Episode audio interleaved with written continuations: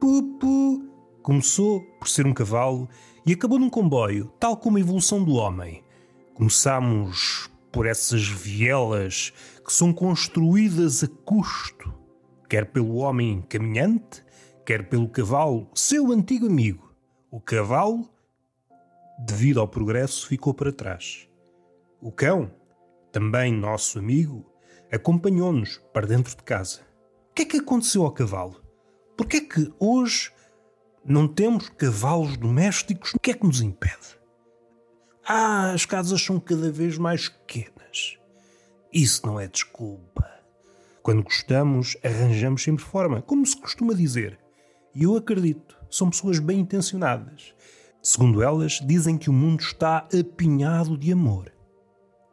Pegando nessa ideia, eu percorro as ruas, bato em todas as portas, não para carregar a maldição divina, mas para perguntar: Meus amigos, é aqui que fica o bordel?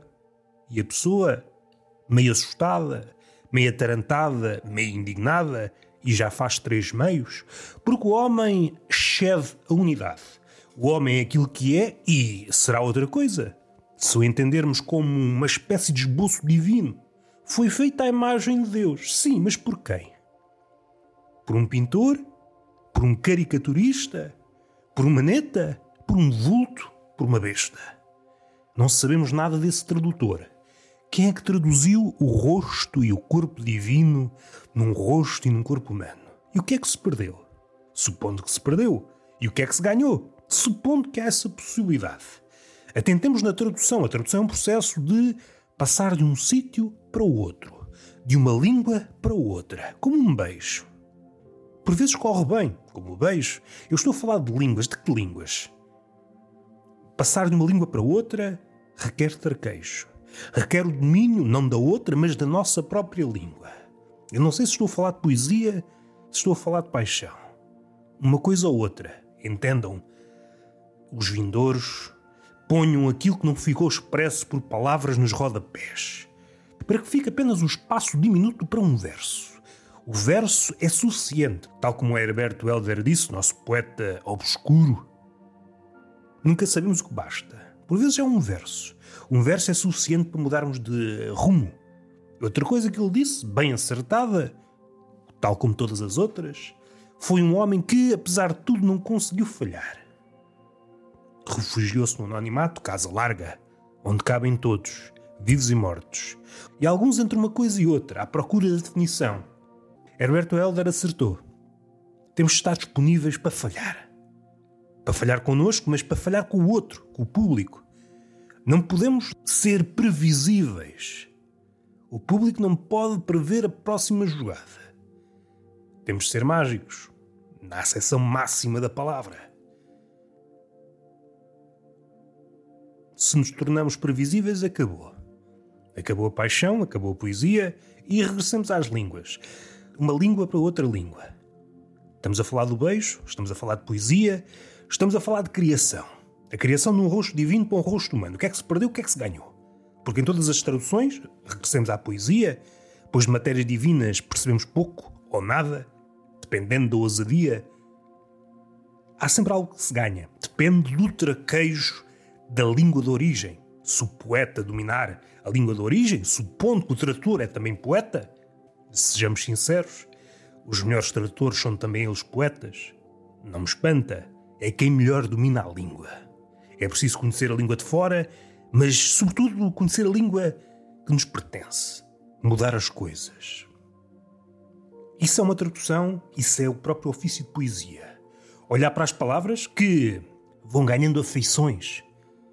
Olhamos para as linhas, para os textos, e há palavras que se encontram com muita frequência. A prosa se recuarmos ao latim, é sempre a direito. A poesia não, é imprevisível, explode em todas as direções. Por mais que queiramos, somos impedidos de traçar um itinerário. A poesia vai por onde ela quiser. No fundo, é uma definição esquiva, ironicamente esquiva de liberdade. Poesia é o único sinónimo de liberdade, pelo menos se alcançada. Aquilo que nos cabe é uma poesia humana A poesia, a criação, é uma tentativa. Não sei se ingênua, não sei se coxa, não sei se sonhadora, não sei como lhe apodar. Já disse George Steiner, a criação pequena, minúscula, é a tentativa de imitar a criação maiúscula. Agora podem dizer-me, recorrendo a Nietzsche, que Deus está morto. Belo trabalho que vocês arranjaram. Será que o homem ficcionou, qual matemático, criou um artifício para se medir com o impossível? Se não houvesse um mestre ficcionado lá nas alturas, um mestre inabordável, sem defeitos, omnipotente, como se costuma dizer, qual seria a motivação do homem? E continua a caminhar. Pelo menos reza a lenda que assim é. Mas a história não começava assim. Se bem se recordam, foi a transmutação de o cavalo para o comboio. Progresso, o saltar do animal para o mecânico. A criança responderia de forma célere e acertada à pergunta: o que é um cavalo? Ou como é que faz o cavalo? A criança prontamente e a mesma pergunta dirigida ao filósofo levar-nos uma tarde e porventura incompleta. Em certas perguntas, mais vale ir à fonte, neste caso à criança, não contaminada com barroquismos. O filósofo ficaria extenuado a tentar explicar-nos o que é um cavalo. E nós, sem saber, apanharíamos de raspão, um pouco toscos, destrambelhados, o filósofo certamente a tirar-nos-ia cachos de citações. E nós, tropegamente, apanharíamos uma ou outra, fundíamos as duas, qual ofício da memória, uma espécie de cadáver esquisito. Nunca esquecer isto. A memória foi o primeiro surrealista. Unia coisas à desgarrada. Nós não sabemos onde é que fica o ateliê da memória. Sabemos que está cá dentro. Não sabemos onde começa, onde é que acaba, qual é o porquê disto tudo. Se acaba em tragédia. Bem, em tragédia acaba sempre. Mas a forma como entendemos essa tragédia é que pode ser modificada. Tal como o poeta diz, de que vale chorar diante da morte, se a morte é certa. O que podemos mudar é a nossa reação à morte. E há uma divisa dos toureiros. Esta divisa vale por uma civilização um passo à frente morre o toureiro, um passo atrás morre a arte. E aqui voltamos à apreciação da pintura. Rothko, por exemplo, ele tinha um determinado número de passos que ele achava certo para observar um quadro. E aqui voltamos a uma ideia que eu já repeti várias vezes: encontrar a distância certa para olhar para determinada coisa. E essa coisa, se furar o tegumento, inicial pode tornar-se pessoa, animal, encontrar a distância certa. Eu acho que o trabalho do artista e do homem, se entendermos o homem como Agostinho da Silva, alguém a caminhar para o ofício de poeta, é encontrar a distância certa em relação à coisa. Não podemos estar demasiado perto, senão morremos. Não podemos estar demasiado longe, senão a arte morre. E esta afinação o melhor poeta, o melhor artista, é aquele que está mais próximo de alcançar a distância certa. Poder-me-ão dizer, com certeza, isto é uma forma muito simples, mas já de si complicada, porque é um ofício que requer vida, sangue, como se fosse uma espécie de deus arcaico, vampiresco. A arte tem este lado de deus arcaico. É colérica, é animalesca, é caótica e o homem no centro disso tudo. A agarrar-se a pequenos amuletos, ah, sou feita à imagem de Deus, e que é que isso me vale? Se a morte é quem me espera do outro lado. Tinha a ideia de fazer isto mais alegre. Começou numa tradução a passagem de um som, vamos assumir, um cavalo para um comboio marca a trajetória do homem de forma de forma modesta. Mas quem vem lá? Outra pergunta que podemos fazer em relação a tudo. É um cavaleiro. Um cavaleiro. Ora, até aqui nada de diferente. Milhares de histórias começaram desta e de outras formas. Essa saturação de cavaleiros serviu de inspiração, por exemplo, a Cervantes, ao nosso Quixote, ao nosso pugilista de absurdos, acompanhado pela sua mente Sancho Panza. É preciso nunca esquecer o contraste. Um estúpido, um ignorante, um sonhador, uma ficção desacompanhada é uma coisa triste. Precisamos ter um pé em algo firme. Segundo pude apurar, o homem é incapaz de voar. Mas quem vem lá é um cavaleiro, não da triste figura, bem. Aqui identificamos-nos, como é hábito dizer. Identifico-me com isto. Sim, o homem é um cavaleiro de triste figura. Mas quem vê lá é um cavaleiro com uma picha na cabeça.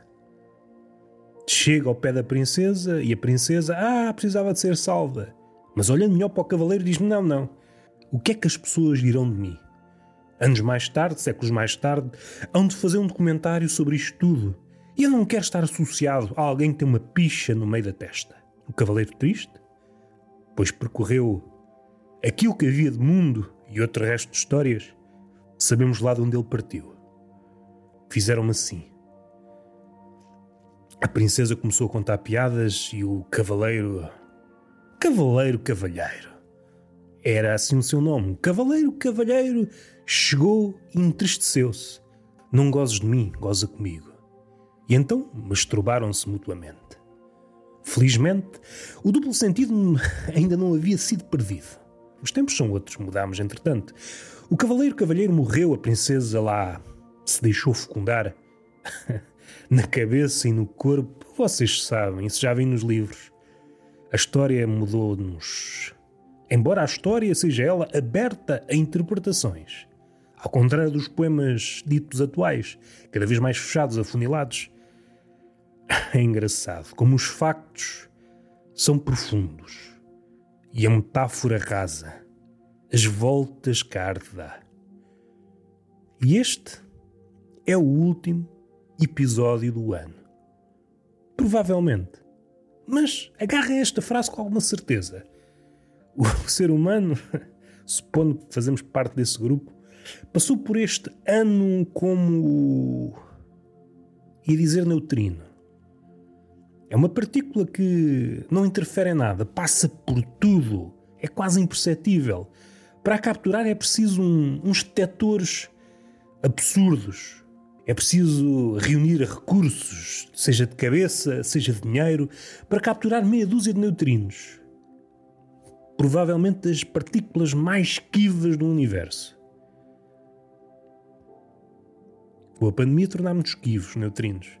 Passamos pelas coisas, pelas paredes, por tudo e por todos, sem tocar em nada. Pelo menos essa é a nossa intenção.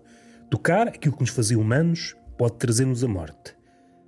E a morte não nos torna humanos. Fiquem com esta para pensar que foi assim de improviso. Às vezes sai-me. O homem tem destas coisas. Findo este raciocínio, não me posso esquecer, porque seria triste esquecer-me.